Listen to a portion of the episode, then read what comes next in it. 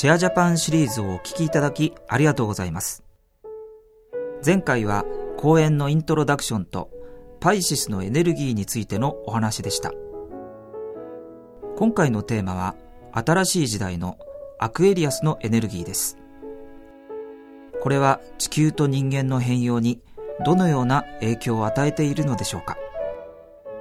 ではお聞きください。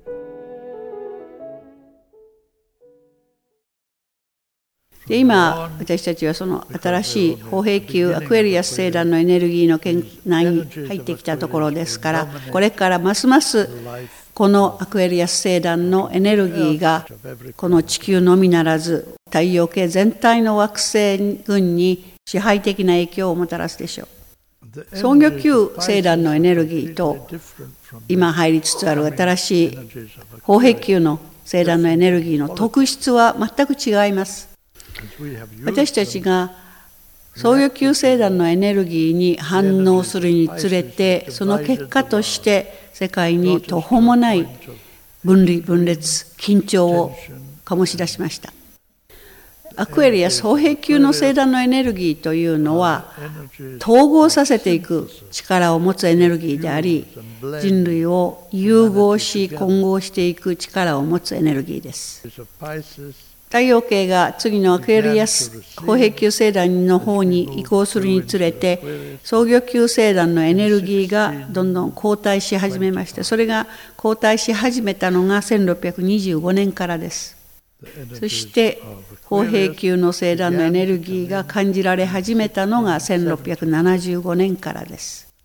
現在その両者が大体同じぐらいの強さで創業級の星団のエネルギーはどんどん弱まっており砲兵級の星団のエネルギーが日ごとに強まってきています。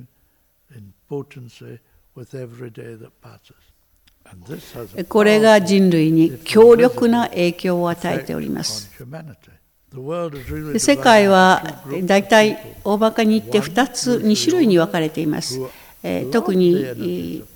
お年を召した世代の方々今までのこの在り方に慣れてそしてそれを好み新しいものに対しての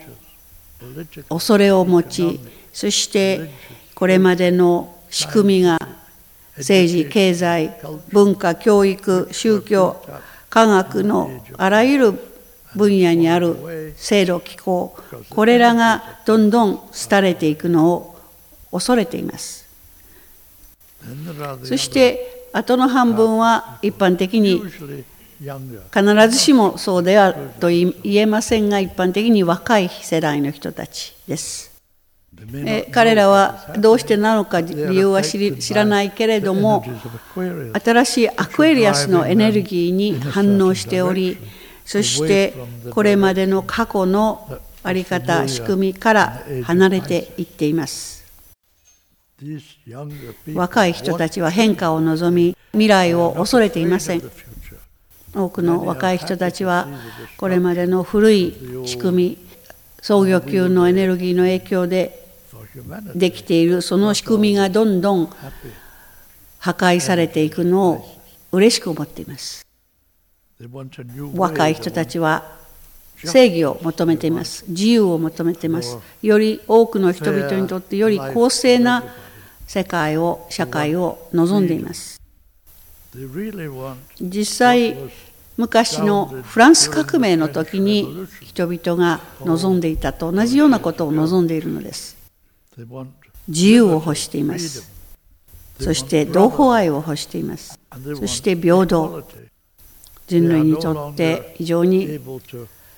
公正ではない不正義なそういう社会に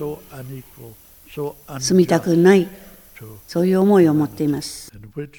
同胞愛というものはほとんど見られません。そこに今日の緊張感があるのです。そしてそれ今クライマックスに達しようとしています。